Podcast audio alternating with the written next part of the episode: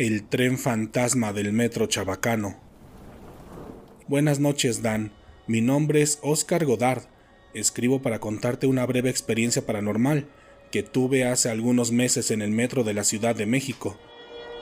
En ese entonces venía del trabajo, pero como salgo más tarde que la mayoría de los trabajadores, cuando tomo el metro este ya suele venirse mi vacío, por lo que siempre espero a que pase uno con asientos disponibles, para poder descansar un poco de mi jornada laboral.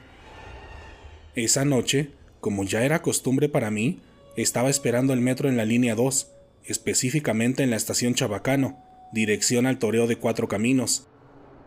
Cuando llegó el metro, se me hizo bastante raro que viniera demasiado lleno, como si fuera una hora pico, por lo que decidí esperar un par de trenes más hasta que pasara uno donde me pudiera ir sentado, o de mínimo uno que viniera con espacio suficiente para no viajar apretado, así que dejé pasar dos metros más, o sea, que dejé pasar tres trenes en total, ya que cuando el tercero se fue de la estación, pude ver a lo lejos que venía otro metro, por lo que decidí mejor esperar, deseando que este sí viniera vacío, pero un par de minutos después, me percaté que el metro que vi a lo lejos aún no había llegado así que me asomé nuevamente para ver si todavía estaba parado en la estación anterior, donde lo había visto hace unos minutos.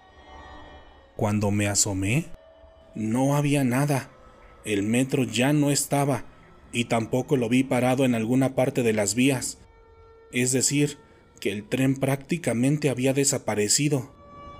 Cuando me percaté de eso, simplemente no lo podía creer, e incluso comencé a cuestionarme a mí mismo de lo que había sucedido pensando que quizá lo había imaginado o que lo había confundido con algo más.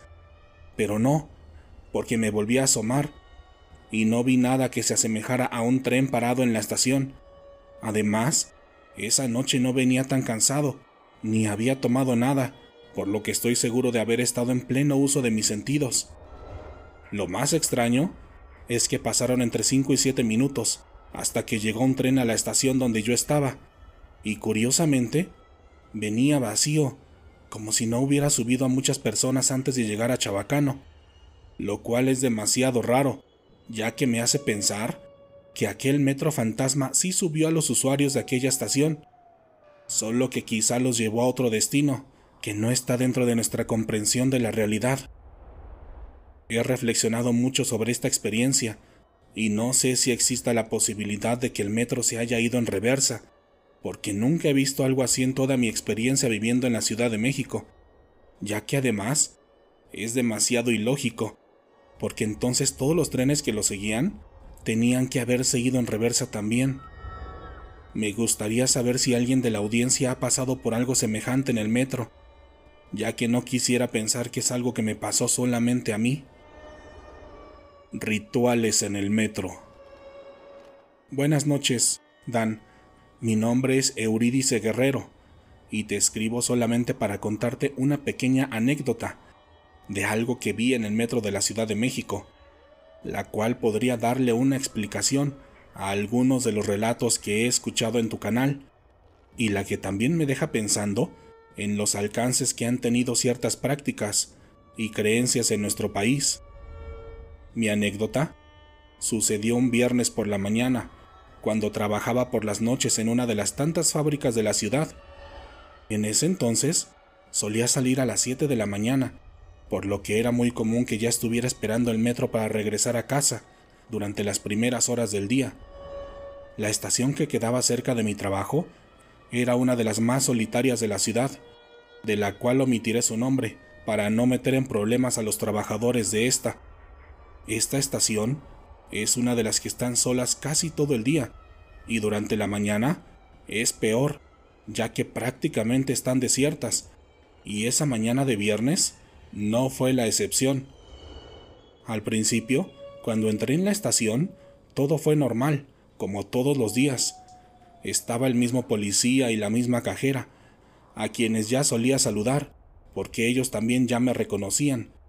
Pero lo extraño sucedió cuando llegué al andén, ya que sobre el área de espera percibí un olor bastante extraño, y cuando caminé hasta donde solía subirme al tren, me encontré con varias pantaletas de colores tiradas por el piso, algunas plantas y ramas, y una gallina muerta, con las características que ustedes ya se imaginarán, pero que no quiero describir aquí, por respeto a quienes nos escuchan, y al pobre animalito.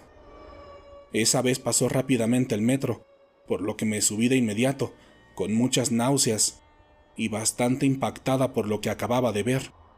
Pero al día siguiente, comenté con el policía lo que había visto, y él me dijo que eso era común que pasara en ciertas estaciones, pero que ellos no podían hacer nada, porque nunca han visto a las personas que dejan eso, en los andenes del metro. Respecto a esta experiencia, tengo varias teorías de lo que puede estar pasando, pero prefiero dejarlas a criterio de las personas que nos escuchan. ¿Qué les han parecido los relatos que hemos escuchado hasta el momento? A mí me dejan pensando en las cientos de teorías que hay alrededor de este lugar, porque mientras más relatos nos llegan, más parece ser que el metro realmente es un tipo de portal, el cual permite que sucedan este tipo de situaciones. La bruja del metro Aculco. Buenas noches, Dan. Mi nombre es Mario y escribo para contarte una experiencia que me sucedió en la estación Aculco, de la línea 8 del metro de la Ciudad de México. Mi historia sucedió hace un par de años, cuando estudiaba la licenciatura en una universidad cerca del oriente de la ciudad. Yo iba en el turno de la tarde y mi última clase terminaba a las nueve y media de la noche, por lo que era común que tomara el metro ya bastante tarde. Ese día era un jueves por la noche y había llovido mucho, por lo que llegué al metro más tarde de lo normal, cerca de las once de la noche. Una vez ahí, esperé el metro aproximadamente diez minutos, lo que no se me hizo raro, ya que en temporada de lluvias es normal que existan este tipo de retrasos. Cuando por fin llegó el tren, sí me pareció bastante extraño que viniera casi vacío, ya que a esas horas todavía suele utilizarlo mucha gente, y sobre todo después de la lluvia que cayó aquella noche. Sin embargo, para mí fue muy buena suerte, ya que pude sentarme sin problema en uno de los asientos, y en aquel vagón prácticamente solamente íbamos dos personas, una chica extremadamente guapa y yo. Desde que subí, pude notar que aquella mujer era prácticamente una modelo. Ya saben, güerita, delgada, ojos de color y vestida con ropa de marca y mucho estilo. Su belleza me hizo imposible no voltear a verla, pero aún así lo hice con la discreción y el respeto que cualquier mujer merece. Pero justo cuando la estaba viendo, levantó la mirada y me sonrió. Aún ahora puedo decirte que tenía la mirada más tierna y dulce que he visto hasta el momento, por lo que naturalmente le regresé la sonrisa. Al verme, ella se sonrió un poco y me hizo una señal con la mirada para que me sentara junto a ella. Yo no podía creer lo que me estaba pasando, porque si bien no tengo la autoestima tan baja para considerarme feo, también sé que no soy guapo o al menos no soy el estereotipo de belleza de este país, por lo que aquello se me hizo raro, pero al mismo tiempo excitante, y obviamente no iba a perder la oportunidad. Así que sin pensarlo mucho, me paré de mi lugar y me senté junto a ella. Cuando lo hice, pude notar que tenía un perfume exquisito y que su cabello también tenía un olor particular, como a dulce. Como les dije, yo no estaba acostumbrado a este tipo de situaciones, por lo que ella fue la primera en hablar y en iniciar la conversación. Me preguntó mi nombre, si trabajaba o estudiaba y hacia dónde me dirigía. Yo le contestaba robóticamente y le hacía inmediatamente la misma pregunta que ella me había hecho, pero en mi mente pensaba en cómo podía pedirle su teléfono o si debía acompañarla a su casa, aunque yo llegara tarde a la mía. Pero eso no fue necesario, ya que ella misma me empezó a decir que la acompañara a su casa, que vivía sola y que si quería podía invitarme a un café. La verdad, yo me sentía el hombre más afortunado del mundo, y cada vez que pasábamos por una estación, rezaba porque nadie más se subiera en el tren, para poder ir platicando con aquella mujer sin ninguna interrupción. Sin embargo, Se me hizo raro que llegando al metro Apatlaco, había cinco personas esperando el metro, pero cuando nos vieron, hicieron algunas muecas, susurraron algo y decidieron no subirse. En ese momento pensé que quizás sentían envidia o que se habían sentido intimidados por aquella hermosa mujer, pero llegando a Metro Coyuya pasó exactamente lo mismo, solo que esta vez las personas que estaban esperando el metro eran una pareja de novios, y cuando la novia nos miró, dejó ver en su rostro una expresión de miedo o de terror, y solo vi que ella apretaba el brazo de su novio, mientras le decía algo desesperadamente. Yo no entendía qué era lo que estaba pasando, ya que iba totalmente metido en la plática de Paulette, como me dijo aquella mujer que se llamaba, y al parecer, a ella no parecían molestarle las reacciones de las personas, pues podría jurar que incluso no se percataba de ello. Pero cuando arrancó el metro en la estación Coyuya, volteé a ver a la pareja a la distancia, y los dos novios me estaban haciendo señas, mientras me gritaban que me bajara de ahí. Cuando pasó eso, no sé por qué, pero me entró mucho miedo. Al principio, pensé que lo decían porque quizá aquella mujer me podía hacer algo, o porque quizá su novio estaba esperándonos en algún lugar para asaltarme. Pero en el corto transcurso del metro Coyuya a Santanita, comencé a notar que el olor de su perfume estaba cambiando, pasando de ser un aroma delicioso a uno nauseabundo, parecido al olor que hay en los tiraderos de basura. En ese momento, me comencé a incomodar demasiado y mi nerviosismo fue demasiado notorio, pero a ella no parecía molestarle mi actitud, ya que seguía hablando de los lugares a los que podíamos salir y de lo que podíamos hacer cuando llegáramos a su casa.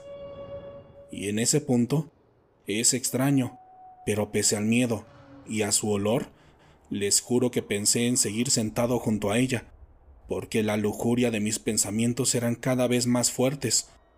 Pero aún así, llegando a Santanita, simplemente me levanté y sin despedirme, me bajé de la estación. Cuando lo hice, ella solo me siguió con la mirada, sin decir nada, pero después de que se cerraron las puertas, la perdí de vista por unos cuantos segundos, y cuando la volví a ver, cuando la volví a ver me di cuenta que desde afuera del vagón se veía completamente distinta. Era una mujer anciana, con cabello largo, sucio y canoso. Vestía de negro, estaba totalmente chimuela, y en su rostro tenía todo tipo de marcas. Después de que el metro arrancó, solo pude ver y escuchar que la anciana comenzó a reír, y se los juro, su risa era casi idéntica a la risa que les ponen a las brujas en las películas de la televisión. Cuando se fue el metro, yo me quedé totalmente choqueado, sin saber qué hacer. Me sentía como mareado, como fuera de mí, como si todo aquello hubiera sido una pesadilla. Pero gracias a Dios, en el siguiente tren llegó la pareja de novios que me había avisado, y ellos me acompañaron hasta mi casa. En el camino, me dijeron que ellos siempre vieron a la mujer con esa forma y que sabían que si me iba con ella, me iba a hacer mucho daño, ya que ya habían escuchado de algunas brujas que andan en esa línea, en la línea 8, y según ellos, siempre es la misma historia. El hombre en cuestión las ve como la mujer más hermosa, pero las demás personas las pueden ver tal como son. Así que por favor, si andan en esa línea por la noche, tengan mucho cuidado, porque al parecer, estas brujas ya tienen su fama, y es común verlas por estas estaciones. Gracias por escuchar estos tres relatos, lectores de la oscuridad. Espero hayan disfrutado las historias de esta noche. Recuerden que si ustedes han tenido alguna experiencia similar a esta u otra que tenga que ver con el mundo paranormal, pueden compartirla con nosotros en la sección de comentarios